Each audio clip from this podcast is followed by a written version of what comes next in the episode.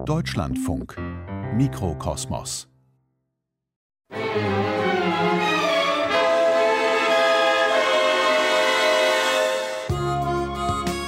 Auch wenn Sie vielleicht kein Fan der Fernsehserie Lindenstraße sind, so kommen Ihnen diese Klänge doch wahrscheinlich bekannt vor. Die Serie und ihre Titelmelodie sind, egal ob man das jetzt gut findet oder nicht, ins kollektive Gedächtnis der Deutschen eingegangen. Seit fast 35 Jahren läuft die erste deutsche Soap-Opera immer sonntags über die Fernsehbildschirme. Aber jetzt ist es vorbei damit. Mein Name ist Anna Seibt. Herzlich willkommen zu einer Mikrokosmos-Sendung, die sich ganz der Kultserie Lindenstraße widmet. Am 29.03. wird die letzte Folge der Lindenstraße gesendet. Abgedreht ist die da natürlich schon lange. Unser Autor Jakob Schmidt war an einem dieser letzten Drehtage kurz vor Weihnachten 2019 mit am Set und hat mit dem Regisseur, mit den Schauspielern und Schauspielerinnen und den Fans über ihre Gefühle und ihre Gedanken zur Absetzung gesprochen. Daran schließt sich dann ein Gespräch mit Claudia Wick an, die sich als langjährige Fernsehkritikerin und Ausstellungskuratorin intensiv mit der Wirkung der Lindenstraße und deren Kultstatus auseinandergesetzt hat. 58,7b, die erste. Und bitte. Was für ein Arsch! Spielt sich auf, als sei er jetzt der Geschäftsführer. Ich fass es nicht. Angelina, Wolf Lohmeier ist tot. Und der Oltmann hat sicherlich andere Sorgen als deinen blöden Vertrag. Dir ist wohl dein Verstand in den Smoothie Maker gefallen. Investier doch einfach in was anderes. Das Hotel verfügt über einen versteckten Mehrwert. Aus, danke. Vielen Dank. Danke, aus. Lasst es uns nochmal machen. Das hier ist eins von zwei Studios, wo eigentlich der Großteil der gesamten Lindenstraßen-Handlung aufgenommen wird. Man kann sich das ein bisschen vorstellen wie die Ausstellungsfläche von einem großen Möbelhaus. Überall halb offene Zimmer, die liebevoll eingerichtet sind. Wenn man sich sehr konzentriert und in die richtige Richtung guckt, dann kann man für einen Moment wirklich glauben, dass man in einer echten Wohnung stünde. Darf man aber nicht nach oben gucken, zu den ganzen Scheinwerfern, die da von der Decke hängen und auch nicht zu nah an die Fenster gehen, wo als Ersatz für einen Blick nach draußen einfach nur riesen Fotoleinwände aufgebaut sind. Felix war auch unscharf und bei der Nahe auf Angelina. War, ja, bei der Angelina. Und an der Tür auch immer unscharf. Tür auch. Müssen wir nochmal machen, ja. Und bei dem Schnibbeln. Mittendrin in dem ganzen Gewusel steht ein großer, langer Tisch, an dem aus allen Richtungen des Raums Kabel zusammenlaufen. Ja, aber das, das passiert. Da habe ich die erste. Darauf die stehen erste zwei. Monitore mit dem Live-Bild der beiden Kameras, die gerade die Szene filmen. Gutes Dutzend Teammitglieder guckt ganz konzentriert, vor allem Herwig Fischer, der Regisseur. Danke, aus. Jo, das war's. Abgedreht. Mittagspause. Das ist Ihr Büro, das ist ja ganz kuschelig. Ich habe angefangen, eigentlich durch einen Zufall, durch einen schlimmen Zufall, weil ein Regiekollege von mir, der George Moores, der hat einen Herzschlag bekommen und der war der Regisseur der Lindenstraße. Also nach Hans, nach Hans Geisendorfer war der der Macher der Lindenstraße und der hatte einen Herzschlag, dann hat man mich beim, im Schnitt vom WDR, ich habe eine andere Serie da gedreht, hat man mich gefragt, ob ich es machen möchte, einspringen. Und da lag er im Krankenhaus. Das sah so aus, als ob er einfach nur kurzfristig ausfällt. Und dann habe ich das begonnen und habe gemacht. Und während meiner ersten Staffel ist der George äh, gestorben. Und irgendwie habe ich dann seinen Platz eingenommen. Ja, und das war jetzt 20 Jahre. Das sind jetzt 20 Jahre geworden. Was ist denn das Besondere an der Lindenstraße als Serie? Was ist das Besondere für die als Regisseur zu arbeiten? Mm, Das Besondere der Lindenstraße ist simpel. Das ist das einzige Format, das Woche für Woche irgendwie den Zustand Deutschlands gespiegelt an einer Straße schildert. So was gibt's nicht. Äh, Weit und breit nicht. Man kann sagen, Soaps sind ähnlich, weil sie auch Fortsetzungsgeschichten erzählen. Das stimmt aber nicht. Eine Soap bezieht sich meistens nur auf Beziehungssachen, äh, ja, ein bisschen wer mit wem und wer ist wie reich oder ja, sowas in der Richtung. Die Lindenstraße aber, die ist politisch, sie ist soziologisch und äh, sie beansprucht den kompletten Lebenszusammenhang von Figuren und von Menschen wiederzuspiegeln und das Woche für Woche 35 Jahre lang. Sowas ist einmalig und äh, sowas wird's, wenn es jetzt abgesetzt wird, nicht wieder geben. Ich habe mich mit meiner Mutter, die ein langjähriger Fan von der Lindenstraße ist, unterhalten, wollte von ihr wissen, was das ist, was sie so liebt. Und sie hat gesagt, das ist was, was möglicherweise in den letzten Jahren eher verloren hat. Sie meinte, das ist gerade die Sperrigkeit, das ist auch, dass es manchmal anstrengend war zu gucken, im Sinne von, die Geschichten waren sehr fordernd. Das ist die, sie sagte, deutsche Drögheit und solche Sachen. Und sie hat sich ein bisschen beschwert und sagte, das sei, das sei ihr anbiedernd vorgekommen in den letzten Jahren. Ja, ganz ehrlich, da kann ich ihr nicht widersprechen. Das war so, dass in den letzten Jahren tatsächlich ähm, gesucht wurde ein bisschen. Es war, wurde einfach gesucht, ähm, es wurde versucht, dem Zuschauer Schwund entgegenzuwirken und dem steigenden Druck einfach da entgegenzuarbeiten. Man wollte einfach auch populärer werden und hat es in der Richtung probiert. Dann mal wieder in einer bestimmten anderen Richtung, indem man äh, Genre-Elemente mit reingenommen hat, wie Krimis. Da waren auch sehr viele Krimi-Elemente drin oder auch teilweise einmal sogar Thriller-Elemente, was finde ich auch nicht irgendwie zu Gunsten der Lindenstraße sich ausgewirkt hat, das glaube ich auch nicht. Aber da fehlte dann auch manchmal die Konsequenz und der Mut, sich wieder zu den alten Stärken zurückzubesinnen und einfach das zu machen, was man früher gemacht hat. Aufrichtig, ehrlich, engagiert äh, vom Leben von den Menschen zu erzählen, auch wenn es manchmal sperrig dröge und ähm, eben nicht äh, flüssig oder spektakulär ist, ja, das war's tatsächlich in den letzten Jahren. Es ist ja auch ein Experiment. Also man muss auch ganz klar sagen, die einen sagen, wird populärer in diesen Zeiten, da wo kein Mensch mehr irgendwelche schweren Dinge äh, hören will oder sehen will, dann muss man sich anbieten. Dann war auch die Geschichte mit mit äh, die Jugend, die Zuschauerschnitt wird ja immer älter. Also wie kriegt man die Jungen dran, indem man flotter erzählt und irgendwelche Jugendthemen damit rein mit wurde probiert. Ist ein ehrenwerter Versuch. Das ist die eine Meinung und die andere Meinung ist die, nee, mach das, was du immer gemacht hast Bleibt da dabei, versucht das zu modernisieren und versucht den langen Atem zu halten, weil es irgendwann wieder in Mode kommt, wenn alles beliebig wird. Naja. Das war Ihr Lager. Das war unser Lager, ja. Ja, ganz klar. Das war von den älteren Regisseuren. Wir haben Lindenstraße ja immer gedreht, weil wir immer den Eindruck hatten und auch haben, dass wir was Relevantes dort geschaffen haben und getan haben. Und das war für uns immer wichtig. Wenn wir irgendwelche, ähm, naja, lustigen, netten, angenehmen Geschichten gemacht hätten, hätten wir was anderes gedreht. Da müssen wir uns auch woanders dann verdingen oder anders unsere Brötchen verdienen. Aber die Lindenstraße, gerade in ihrer schweren deutschen Trögheit und manchmal in ihrer, wie soll man sagen, in ihrem altertümlichen äh, Ernst, der auch da drin war, oder manchmal auch im übertriebenen Pathos, das war was Besonderes. Und das fanden wir immer gut. So, liebe Kollegen, wir können Na, einsteigen. Jetzt geht's wieder los. Jetzt muss ich wieder weiterarbeiten. 1758, liebe. To be continued. Ja.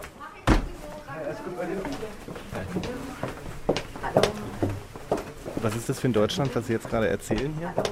Oh, wir haben das Deutschland von der Greta, also Fridays for Future haben wir.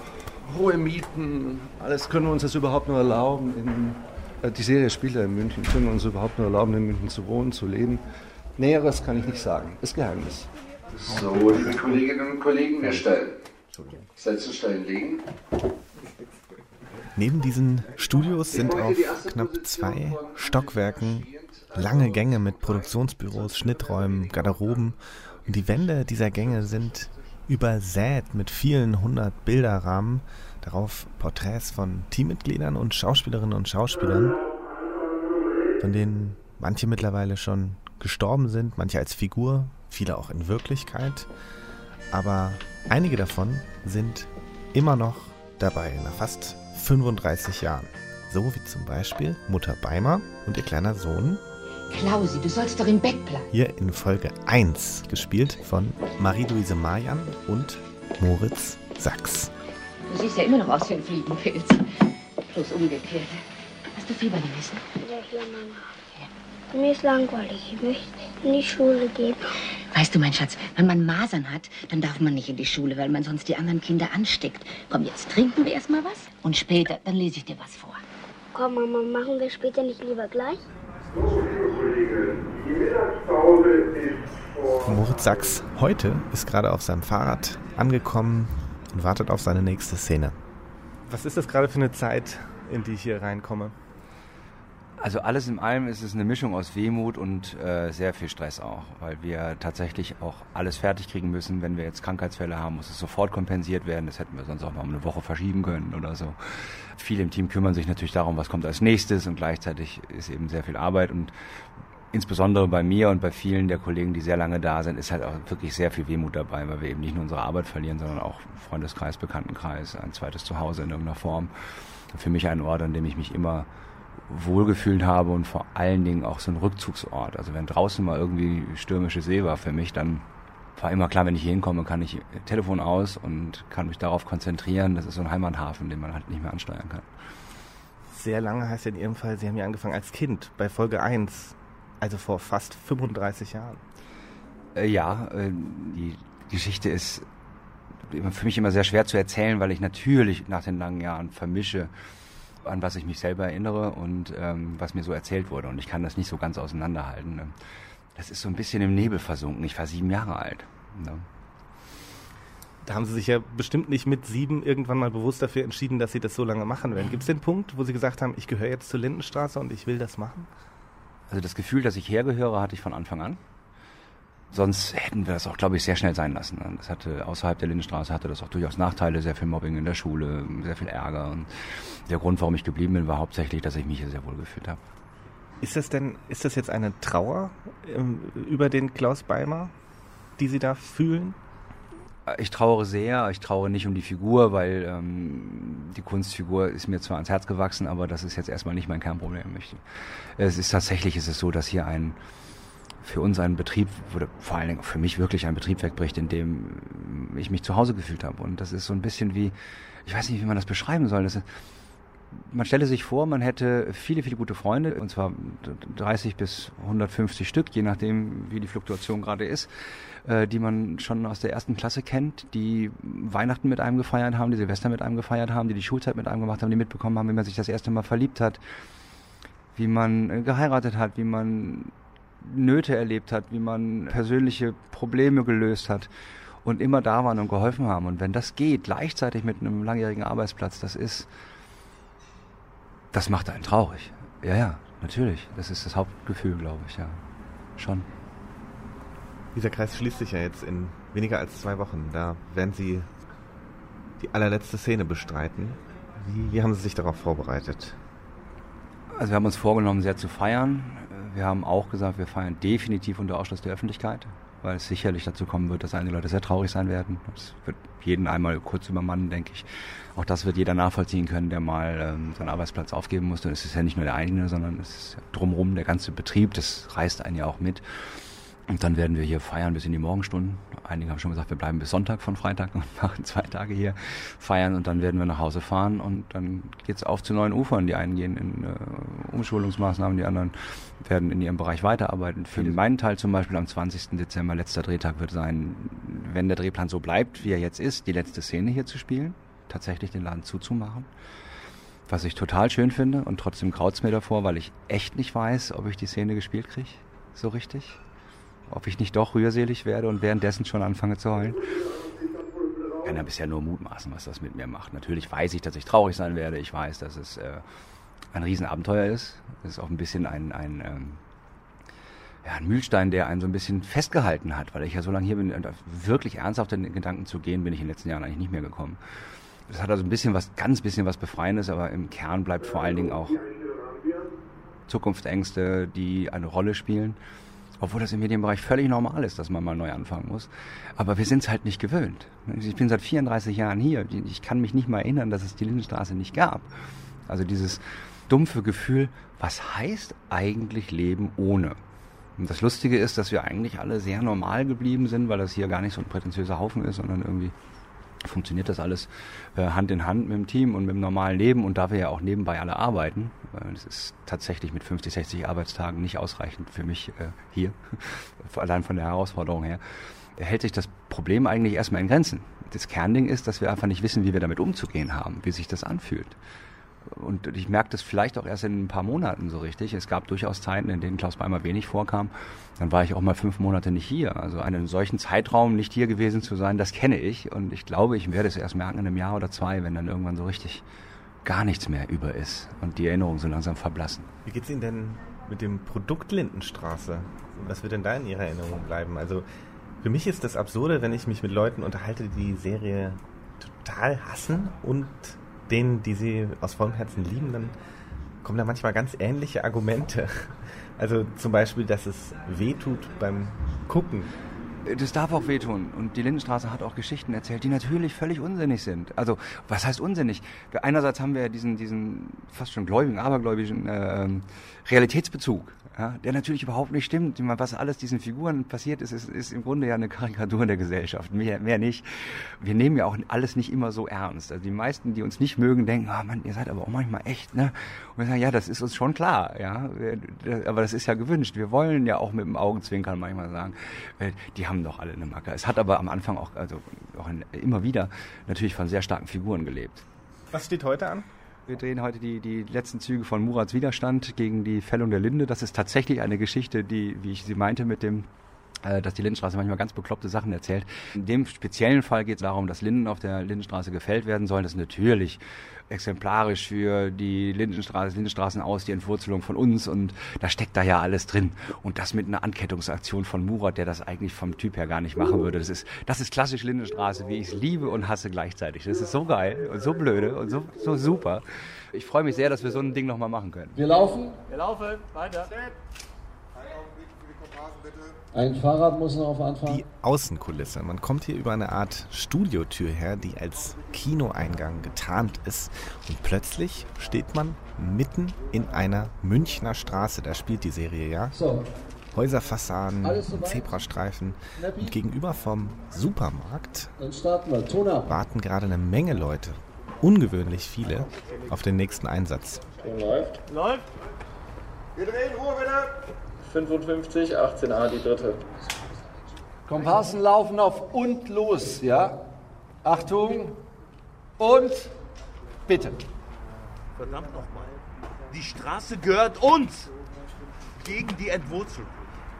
Gegen die Entwurzelung. Gegen die Entwurzelung. Gegen die Entwurzelung. Gegen die Entwurzelung. Gegen die Entwurzelung. Gegen die Entwurzelung.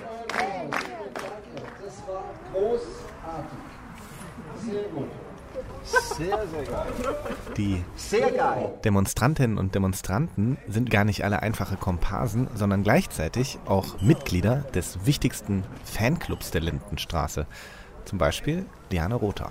Wir sind mit der Lindenstraße aufgewachsen und ich kann mein Leben ohne die Lindenstraße kenne ich kaum noch. Ich war damals auch 13 Jahre alt und ähm, Mal, wenn man wissen möchte, wie es in Deutschland abgeht, was hier los ist, dann muss man eigentlich nur die Lindenstraße sehen. Und das ist ein Drama, dass man diese fantastische Serie einstellt. Also es ist eine Riesenkatastrophe. Wir sind durch die Lindenstraße ein Paar geworden. Und ich bin damals vor 18 Jahren wegen der Lindenstraße aus Ostfriesland nach Köln gekommen. Und ja, die Lindenstraße ist eben mehr als nur eine Fernsehserie. Echt? Sie sind nach Köln gekommen, extra für die Lindenstraße? Ja, ich fand die Lindenstraße so toll und ich wollte immer in der Nähe sein. Und immer wenn es mir mal schlecht ging, habe ich versucht, hier irgendwie eine Komparsenrolle zu bekommen. Dann ging es mir wieder besser. Und vor 18 Jahren habe ich dann den Entschluss geschafft. Gut, versuch's mal, ob du hier einen Job kriegst. Und es hat geklappt. Und ich habe es überhaupt nicht bereut. Nicht nur, dass Köln eine super schöne Stadt ist. Wir haben eben den Fanclub gegründet und man hat hier die Nähe zur Lindenstraße. Wir kriegen regelmäßig Besuch von den Schauspielern und Lindenstraße gehört irgendwie zum Leben dazu. Und bei uns nicht nur das sonntägliche gucken, sondern wirklich drüber hinaus ganz, ganz toll. Und Sie haben sich dadurch kennengelernt, das ist ja Wahnsinn. Ja, absolut. Also ich, der André, das war früher ganz lustig, ähm, als es noch kein Internet gab. Ich habe schon einiges über ihn gelesen und mal gesehen. Er war damals zum Thema Lindenstraße in Talkshows oder es standen Zeitungsberichte über ihn. Der verrückte Fan, der nur in deutschsprachige Länder in den Urlaub fährt mit seinem Videorekorder, um die Lindenstraße aufnehmen zu können, dachte ich, der hat einen Knall. Aber genau so einer würde zu mir passen. Und irgendwann haben wir uns dann wirklich kennengelernt. Und ja, so spielt das Leben. Orangensaft für den Alten und den jungen Mann.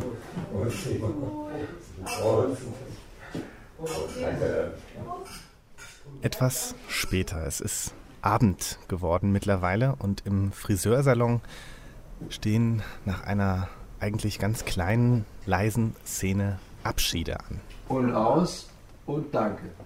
Danke aus. Gut, gut. Ja, liebe, liebe, liebe Kolleginnen und Kollegen, dann sage ich mal kurz, ihr seid fertig, ihr seid abgedreht hier, ja. meiner lieben Klaus.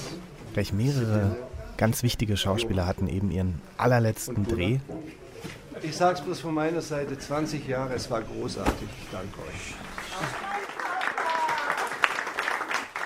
Darunter ist auch Sibylle Vauri, alias Tanja Schildknecht, die genau wie Moritz Sachs quasi eigentlich schon immer dabei ist.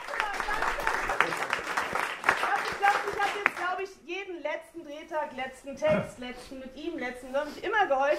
Ich finde es schön, dass ich das heute hier aufhören darf, ohne zu weinen. Und ich freue mich total, euch alle kennengelernt zu haben und hoffentlich ein paar von euch auch noch immer wieder ab und zu zu treffen. Ich freue mich über jeden, der sich bei mir in Berlin meldet. Vor einem Jahr standen wir doch alle hier und haben gesagt, ach kommt, wir haben noch ein Jahr. Flups, weg war das Jahr. Und ich habe zum Beispiel nicht damit gerechnet, ich bin sowieso klar, auch durch diesen Job, den ich hier gemacht habe, sehr nah am Wasser gebaut und sehr äh, reite gerne auf meinen Emotionen rum. Aber an welcher Stelle es mich dann umgehauen hat und wann ich hier wirklich meinen kleinen Heulzusammenbruch hatte, das war wieder, wie immer, völlig unerwartet. Das war wirklich der letzte Drehtag, den ich mit Ludwig ähm, Haas hatte. Und das war auch gleichzeitig der letzte Text, den ich hier sprechen durfte. Und da hieß es Bild abgedreht und ich bin einfach mal in mir zusammengeklappt und das war sehr interessant zu beobachten. Das Lustige dabei ist, sonst war das immer, wenn so ein Moment, wo mich irgendwelche Emotionen oder wo ich gemerkt habe, ah, das ist eine Stimmung, das habe ich mit einem Kollegen vor kurzem auch gehabt, da hat man als Schauspieler das Perverse, ah, so fühlt sich das an, oh, das merke ich mir. Das ist ein guter Trigger, um wenn ich mal. Und dann merkte ich so, naja, hier werde ich das aber nicht mehr benutzen. Das ist schon seltsam. Alles, was für 34 Jahre normal war und ähm, wichtig war, ist plötzlich weg. Was war denn wichtig, besonders wichtig? Es war besonders wichtig, dass wenn man einen Text hat und wenn man Requisiten hat, dass man an der gleichen Textstelle die Butter aus dem Kühlschrank holt und die Butter auf den Tisch stellt und an der gleichen Stelle vor dem Teller stehen bleibt. Dinge, die mir im wahren Leben nicht helfen werden und die mich zu einem Fachidioten machen. Und ich bin sehr gespannt, ob ich das irgendwo nochmal benutzen darf. Wer ist denn diese Tanja Schildknecht für Sie? Ist das eine Freundin? Ist das eine entfernte Bekannte? Die Figur, die Sie spielen?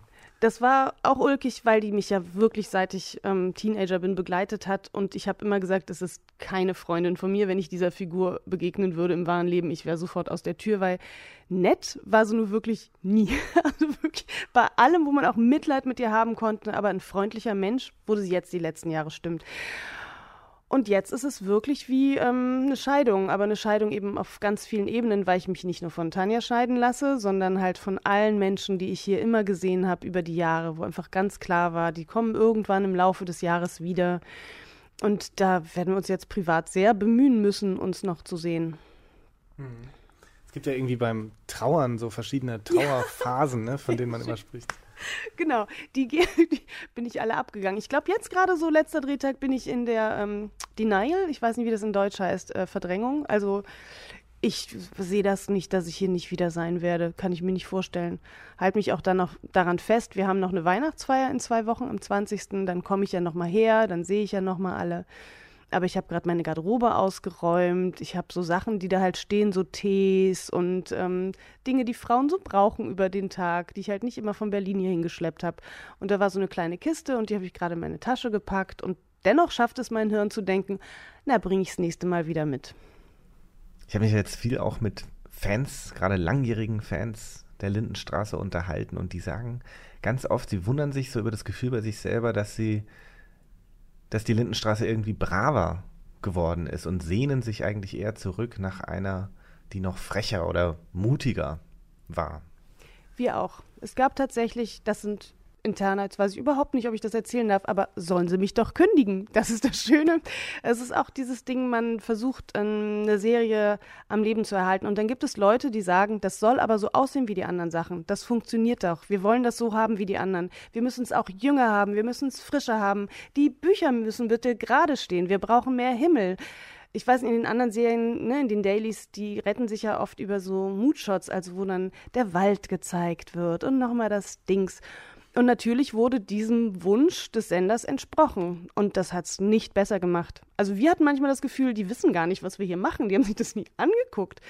Weil die Verbesserungsvorschläge und dieses Anbiedern an einen Geschmack von Leuten, wo man gesagt hat, so wollen die das gucken, das machen doch die anderen schon. Anstatt wirklich auf diese speziellen Sachen, auf das Politische, auf das nicht so hübsche, auf die nicht glatte Oberfläche zu gehen, das wurde, finde ich, leider verpasst. Also ich renne gerne ungeschminkt im deutschen Fernsehen rum, wenn ich danach wieder eine Maske kriege, wenn es der Geschichte dient. Ich habe kein Interesse dran, als Muppet durch die Gegend zu laufen. Also es sind viele Dinge. Also wir sind natürlich sehr befangen, weil wir hier einfach weiterarbeiten wollten. Meine Sichtweise ist einfach eine sehr subjektive. Aber auch das, was wir von außen gespiegelt bekommen, unterstützt das einfach. Und ich weiß nicht, liebe Grüße an Helene Fischer, aber ich meine, ja, also dann läuft die auch im ARD und im ZDF, weil die beiden denken, die ist ja irgendwie, die wollen ja alle gucken. Ja, schön, die gucken die aber dann auch, wenn sie hingehen und die hören die Musik sowieso. Und ich bin leider kein Sportfan. Dass da so viel Geld reingehauen wird, Entschuldigung, da geht es bei mir irgendwie, das geht an mir vorbei. Und dann gibt es nochmal Sportsender und noch eine Dings. Und dass wir dafür unsere Zeit quasi dann immer nicht bekommen haben, in einen anderen Sender abgesendet. Das sind so Sachen, das war so, da hat jemand die Sargnägel wirklich einschlagen wollen. Also ist bittersüß der falsche Begriff für das Gefühl, mit, mit dem ich es jetzt gerade treffe. Ja, also mein Zustand ist eher verwirrt, weil ich wirklich aus einer Blubberblase komme. 15 Jahre wusste ich immer, wo meine Heimat liegt, beruflich und auch emotional sehr stark, weil ich einfach meinen Mann hier kennengelernt habe, weil ich mit vielen Leuten hier lange zusammengearbeitet habe, weil meine Kinder hier im Kindergarten waren.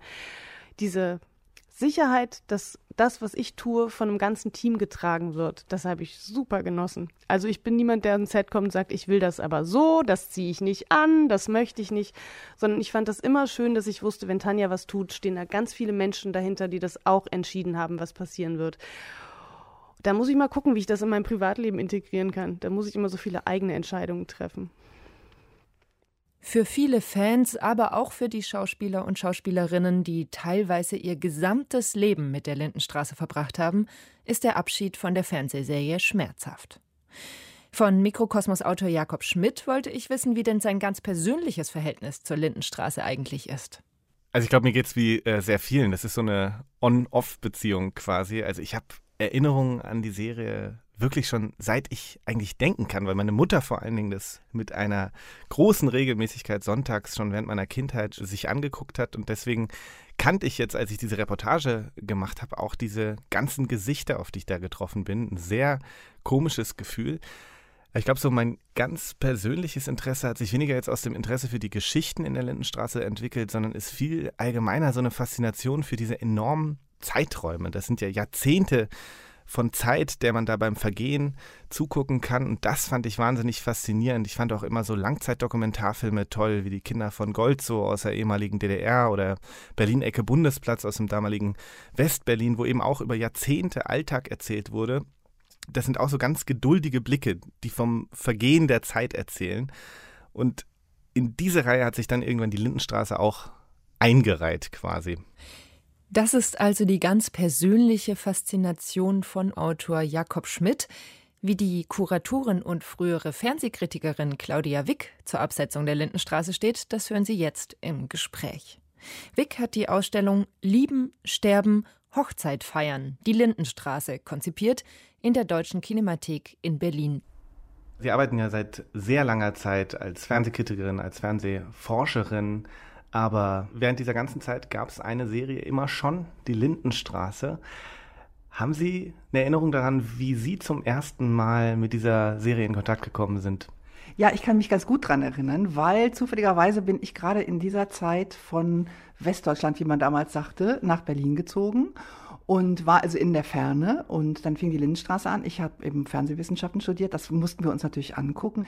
Und die Lindenstraße spielt ja in München wird aber in Köln oder wurde in Köln gedreht. Und ich als Rheinländerin habe mich erstmal darüber gefreut, dass da so viel Rheinisch gesprochen wird, weil die ganzen Kinderdarsteller alle so schön diesen Singsang hatten. Und insofern war es in der Situation, dass ich mich relativ fern von zu Hause gefühlt habe, war das so ein Stück Heimat. Das heißt, die Lindenstraße hat Sie nicht nur professionell, sondern auch privat von Anfang an begleitet. Also als Fernsehkritikerin ist es, finde ich, unwahrscheinlich schwierig, das so zu trennen, weil das Fernsehen ja mehr als das Kino oder wenn man ins Theater geht, auch ins eigene Leben hinein diffundiert. Ja. Also die schwierigste Zeit für mich war eigentlich, wenn ich zum Beispiel einen Blog schreiben musste über das Dschungelcamp, was dann in der Nacht fertig werden musste, weil das so untypisch ist, dass man so Fernseh guckt. Insofern habe ich immer das Gefühl gehabt, auch als Kritikerin, wenn ich über Sachen nachgedacht habe oder auch wenn ich meine Bücher geschrieben habe, ich muss eigentlich die Sache immer mit beiden Hirnhälften sehen. Also einerseits natürlich habe ich ein analytisches Handwerkszeug. Ich kann Ihnen jetzt viel darüber erzählen, wie die Machart der Lindenstraße ist, was die Positionierung am Markt ist und so weiter. Aber wenn ich nicht verstehe, was die Fans daran toll finden, dass immer wieder Frau Beimer es widerfährt, dass sie ihre Plätzchen im Ofen anbrennen lässt. Also wenn ich solche Sachen nicht irgendwie nachvollziehen kann, dann werde ich das höchstwahrscheinlich gar nicht greifen können, was die Serie ausmacht. Insofern habe ich eigentlich immer versucht und versuche das auch hier im Museum, immer auch diese Sehsituation der Zuschauer mitzudenken und die möglichst so zu versuchen nachzuvollziehen, wie sie damals dann eben auch war. Und deswegen finde ich es eigentlich am allerbesten, wenn es einem gelingt, erstmal in diese Serie reinzurutschen, einen emotionalen Kontakt zu bekommen. Das war in meinem Fall eben in der Ferne sitzen und äh, rheinischen Singsang von diesen jungen Darstellern zu hören. Das kann sein, was es will. Ich rutsche in diese Serie rein, ich werde ein Teil davon und die kritische Distanz fängt dann an, da wieder rauszugehen und zu sagen, okay, was habe ich da gerade erlebt? Was macht das eigentlich? Und dann kann ich es einem Dritten erklären oder analysieren und bewerten. Was war denn das für eine Zeit, Mitte der 80er Jahre 1985, als die Lindenstraße zum Leben erweckt worden ist? Was war das für eine Zeit für das Fernsehen und was war das für eine Zeit, in der die Lindenstraße da gesendet worden ist? Also es war eine Zeit des Umbruchs, etwas, was wir jetzt auch leben. Es gab eine sozusagen Mediendisruption, so wie, das, wie wir das heute auch erleben mit dem Internet. Ähm, es kamen ja die Privatsender auf und auch die althergebrachten Sender ARD und ZDF hatten das Gefühl, sie müssen irgendwas verändern, sonst kommen sie nicht mehr mit. Das kennen wir ja heute aus der Diskussion bei den Telemedien oder den Internetmedien. Ich erinnere mich aber auch daran, dass wir die Lindenstraße von Anfang an ein bisschen altbacken fanden, weil eben es ganz andere Experimente bei den Privaten gab, bei RTL und Sat1. Und dass man dachte, okay, jetzt bemüht sich so die alte Tante ARD da was zu machen. Jetzt bin ich ja mehr als 30 Jahre später nochmal mit diesem Anfang konfrontiert worden, weil ich ja die Sammlung kuratiert habe, bin bei uns in die Bibliothek gegangen und habe mir die alten zeitgenössischen Presseausschnitte angeschaut und habe zu meiner großen Verblüffung, das hätte ich jetzt selber nicht mehr sagen können, festgestellt, die meisten Kritiken auf den Medienseiten waren gar nicht zum Anfang der Lindenstraße. Da hat man gesagt, okay, der Geißendörfer macht da was. Der Macher, der Schöpfer, der Produzent hinter der Lindenstraße. Genau, also Hans W. Geißendörfer war ja eigentlich bekannt als Autorenfilmer und nun machte er dieses Vorabendfernsehen. Das hat man schon zur Kenntnis genommen in der Presse. Aber viel wichtiger war der Riesenerfolg der Schwarzwaldklinik und Dallas. Wir haben also in unserer Presseausschnittssammlung viel mehr zum Thema Dallas und der, und der Schwarzwaldklinik als zum Anfang der Lindenstraße. Und das, glaube ich, ist wahr. Also da bildet sich ein Stück Wahrheit ab. Es ist ein Erfolg gewesen, der so langsam sich aufgebaut hat wie sich eben Serien, die ein Teil meines Alltags werden, langsam mit mir verbinden. Das, am Anfang ist es noch keine Tradition. Ich muss mir das erstmal merken, wann das kommt, was das für Leute sind. Ich muss mir irgendeine Lieblingsfigur ausdenken. Und wenn das dann gelungen ist, dann bin ich drin und dann steigt eben auch die Quote. Das heißt, die Lindenstraße hat eigentlich nur dem langen Atem von Redakteurinnen und Redakteuren damals zu verdanken, dass es sie überhaupt so lange geben konnte? Ich würde das nur streichen. Es ist ja immer die Frage, was wollen Sie? Wollen Sie ein Feuerwerk machen an Silvester? Dann ist das, wenn Sie es eine halbe Stunde gemacht haben, haben Sie da schon echt was geleistet. Wenn Sie aber einen Garten bestellen wollen, dann sind fünf Jahre nichts. Die Lindenstraße wollte von Anfang an, weil es ja ein Vorbild auch gab mit der Coronation Street, wollte von Anfang an Alltag werden für die Zuschauer und wollte das Vergehen der Zeit reflektieren, was ja jetzt auch gelungen ist. Klaus Beimer, also Moritz Sachs, der den Klaus Beimer spielt, war sechs Jahre alt, als er angefangen hat und ist jetzt eben ein erwachsener Mann und sagt selber, ich weiß gar nicht, wie mein Leben ohne Lindenstraße ist, weil ich es immer mit der Lindenstraße geteilt habe. Das heißt, das, was in der Truman Show, also in diesem Kinofilm, fiktiv war, das ist ja gewissermaßen für die jungen Darsteller auch gelungen, die dabei geblieben sind. Das war der Anspruch und das erfordert einen langen Atem.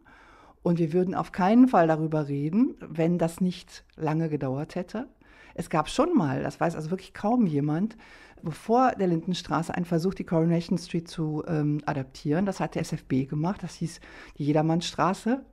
Niemand weiß das mehr. Warum? Weil die das nicht durchgehalten haben. Ja. Und das ist, äh, finde ich, auch das Ungewöhnliche oder das, das Bemerkenswerte an dieser Serie, warum sie jetzt auch hier bei uns einen Ort im Museum gefunden hat. Wir nehmen ja nicht jede Serie auf, sondern weil wir da eben jetzt zeigen können, was das bedeutet, wenn eine Serie mit diesen Darstellern 30 Jahre durchhält. Das können wir jetzt eben im Schnelldurchlauf hier zeigen. Und das ist die Grundidee.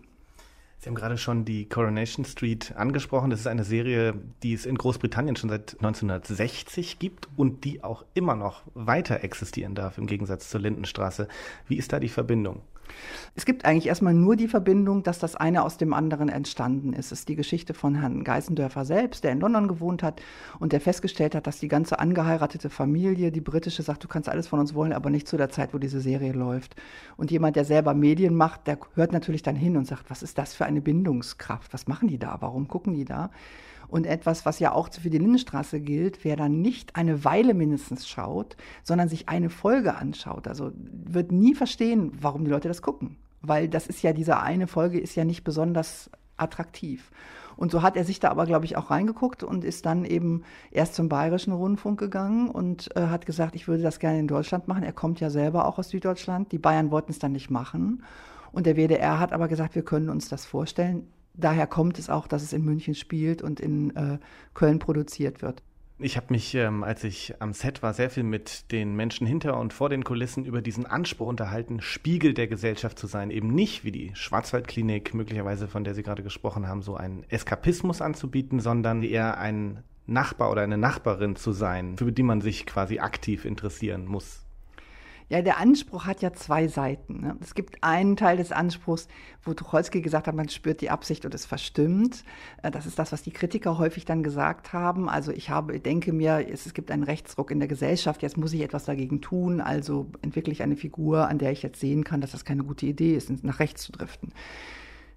Das funktioniert leidlich, ist aber, glaube ich, nicht der wirkliche emotionale Kern der Serie. Was aber auf jeden Fall ein emotionaler Kern ist, dass wenn, die, wenn ich diese Figuren glaube und wenn ich mit den Figuren mitgehe und dann merke, dass jemand struggelt mit seinem Leben, dass jemand überfordert ist. Da gibt es jetzt zum Beispiel gerade die Geschichte der Ärztin, die sich auch noch um ihren Vater kümmern muss und die dann so einen Burnout bekommt, weil sie, und man sieht von Folge für Folge, wie sie einfach da nicht rauskommt. Da glaube ich, das ist etwas wie man Burnout gut erzählen kann, wie ich mir auch vorstellen kann, vielleicht muss ich doch mal bei meiner Nachbarin gucken, die vielleicht in einer ähnlichen Situation ist. Also je unpolitischer die Geschichten sind desto besser funktionieren sie eigentlich. Andererseits ist natürlich das, was wir heute so äh, runterrattern, sozusagen der schwule Kuss. Äh, die, das ist auch wirklich faszinierend, wie früh diese Serie sich angefangen hat, mit diesem Rechtsruck zu beschäftigen. Äh, jetzt haben wir eben die Pädophilie-Debatte in der Serie. Also da ist, äh, das muss man schon auch anerkennen sagen. Ich glaube, dass es viele Leute gibt, die über dieses Medium, weil sie diese Serie gucken, auch mit Themen konfrontiert werden, mit denen sie in ihrem Alltag nicht konfrontiert werden oder nicht konfrontiert werden wollen. Wie sieht denn diese Wechselwirkung zwischen Publikum und Serie überhaupt aus? Ist das was, was überhaupt möglich ist? Dieses als didaktisch verschriene, eindimensionale, ich belehre dich und zeige dir, wie du dich zu verhalten hast. Ähm, ist das was, was überhaupt funktionieren kann? Ich erlaube mir jetzt mal in einem Bild zu antworten oder also mit einem Wie-Vergleich. Es gibt ja im Fernsehen diese Ratgebersendung, wo sie dann lernen, wie man am besten Backhähnchen macht oder wie man am besten rote Beetefleck aus äh, ihrer Jacke bekommt. So, wenn sie nicht gerade zufällig einen rote Beetefleck auf ihrer Jacke haben, macht das überhaupt keinen Sinn. Das ist eigentlich unnützes Wissen, was da angehäuft wird. Aber wenn sie vielleicht doch so einen Fleck haben oder wenn sie es, sich daran erinnern können, dass sie das da gesehen haben, können sie dieses Wissen irgendwann anwenden.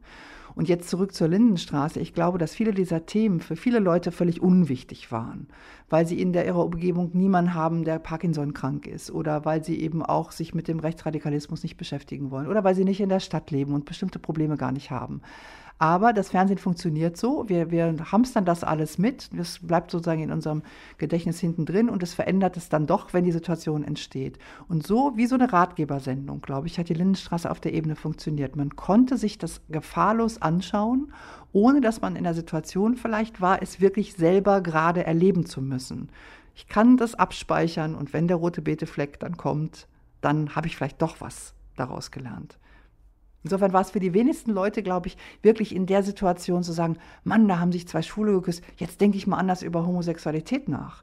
So funktioniert diese Didaktik nicht. Aber wenn Sie so ein breites Publikum ansprechen, das sich auch darauf so einlässt, dann werden Sie nach diesem Gießkannenprinzip doch relativ viele Menschen irgendwann mal irgendwo verändert haben. Sie haben vorhin schon von Moritz Sachs erzählt, der quasi seit er denken kann in dieser Serie mitspielt, seit Folge 1 und bis zur letzten Folge dabei sein wird. Der sagte, was, was mich überrascht hat, der sagte eigentlich, dieser quasi religiöse Realitätsanspruch, das sei was Missverstandenes und eigentlich sei das, was sie da machten, eine Karikatur der Gesellschaft. Ja, ich möchte jetzt weder Moritz Sachs widersprechen, noch möchte ich ihm da jetzt ganz folgen. Also Karikatur ist natürlich ein harter Begriff. Ich glaube, also ich habe für mich so ein Begriff, der heißt naturidentisch. Das kommt, es gibt so naturidentische Aromastoffe in den Joghurts und dann schmeckt die Erdbeere mehr nach Erdbeere, als jede Erdbeere normalerweise schmecken würde. Das ist ein Problem oder das ist ein Thema für jede Serie, weil sie müssen ja andauernd etwas passieren lassen. Ne? Also unser beider Leben äh, funktioniert dann doch nicht so wie das Leben da in der Lindenstraße, weil uns passiert eben nur ein Bruchteil davon. Wenn Sie sich aber die Biografien dieser Figuren angucken, dann sind das wirklich, man nennt das ja Figurenbibel, dann sind das Bücher, wenn die da von Anfang an mitgespielt haben. Das hat dann etwas Karikaturhaftes für diejenigen, die das spielen müssen, weil sie ja selber wissen, dass das nicht mehr normal ist da muss jede Serie so ein Mittel finden zwischen dem, dass es langweilig wird, wenn es wirklich nur unser Leben ist, weil da brauche ich mir das nicht anschauen, dann kann ich auch einfach in den Spiegel gucken. Ich muss es also dramatisieren und dem Anspruch, dass dieses Drama immer noch im Rahmen eines, einer Bundesrepublik stattfindet, wie wir sie kennen. Ist diese Absetzung jetzt ein Fehler? Also ich halte die Absetzung für einen Fehler, weil ich glaube, dass vom Fernsehen in dieser digitalen Disruption vieles nicht übrig bleiben wird und manches, an das wir uns erinnern werden. Äh, da werden wir uns mit Wehmut daran erinnern, dass wir es abgeschafft haben. Und da zu diesen Sachen gehört auf jeden Fall auch die Lindenstraße, weil viele Leute doch, das merke ich jetzt, wo wir eben diese Sammlung veröffentlicht haben, einen Teil ihrer Lebensgeschichte mit der Lindenstraße verbracht haben. Die Quoten messen ja immer nur das Heute. Ich glaube, dass diese Verbindung die dann darin besteht, dass ich einen Teil der Lebensgeschichte dieser Figuren so mitnehme in meinen Erinnerungsraum, wie ich das zum Beispiel mit dem Dorf habe, aus dem ich weggezogen bin, wo ich dann nochmal zum, zum zehnjährigen Abiturtreffen hinfahre, dann 20 Jahre nicht mehr und dann komme ich da irgendwann hin zu irgendeiner Beerdigung und dann sagt man, ach guck mal die, ach die ist da geblieben, ach diese, ach guck mal der Friseurladen ist aber weg. So ein Verhältnis habe ich zum Beispiel zur Lindenstraße und das das ist etwas, was wir, ähm, was das Fernsehen uns gegeben hat, was es auch vom Kino unterscheidet und von vielen anderen Kulturformen, in die ich eben proaktiv hingehe. Das hat bei mir zu Hause stattgefunden. Da hat es eine Verbindung gegeben, eine serielle, eine alltägliche. Und die, die werden wir noch lange in uns tragen, auch wenn es das nicht mehr gibt. Ich finde das sehr spannend zu sagen, das Fernsehen kann was, was zum Beispiel der Film möglicherweise nicht kann. Was ist denn das? Was ist denn dieses große Potenzial des Fernsehens? Also in meiner Situation als Kritikerin habe ich ja manchmal Sachen vorher gesehen und dann sogar manchmal auch im Kino, weil viele Premieren dann doch im Kino stattfinden. Das Kino in seinem macht die Dinge ja größer und pathetischer und ist eigentlich lauter, emotionaler, äh, heftiger, schüttelt einen durch, äh, verändert einen. Plötzlich glaube ich, ich wäre James Dean, nur weil ich diesen Film gesehen habe, was ja auch eigentlich eine seltsame Sache ist das Fernsehen ist in all diesen Punkten eigentlich gar nicht so laut, sondern ist, äh, ist so hartnäckig. Ich gehe nach Hause, ich bin müde, ich habe mich entschieden, nicht ins Kino zu gehen, ich habe auch keine Lust mehr, dass Leute mich anrufen. Ich setze mich dahin und ich mache eine Verabredung mit Figuren, die ich gar nicht kenne. Die kommen aber wieder. Auch beim Tatort kommen sie ja immer wieder, die Kommissare. Und so wird es ein Teil von mir. Und diese Emotionalität, ich glaube, man ist im, in seiner eigenen Wohnung viel aufgerauter, viel leichter zu betreffen von viel kleineren Erschütterungen, viel mehr zu betreffen. Und diese Emotionalität, die was damit zu tun hat, dass wir das Medium da reinlassen, das ist ja sehr intim, da entsteht eine Bindung, die eben über diesen James Dean-Moment hinausgeht. Haben Sie vielen Dank für das Gespräch. Mit dem Gespräch zwischen der Kritikerin und Kuratorin Claudia Wick und Jakob Schmidt endet der Mikrokosmos. Ton und Technik Ralf Perz. Redaktion und Moderation Anna Seibt. Produktion Deutschlandfunk 2020.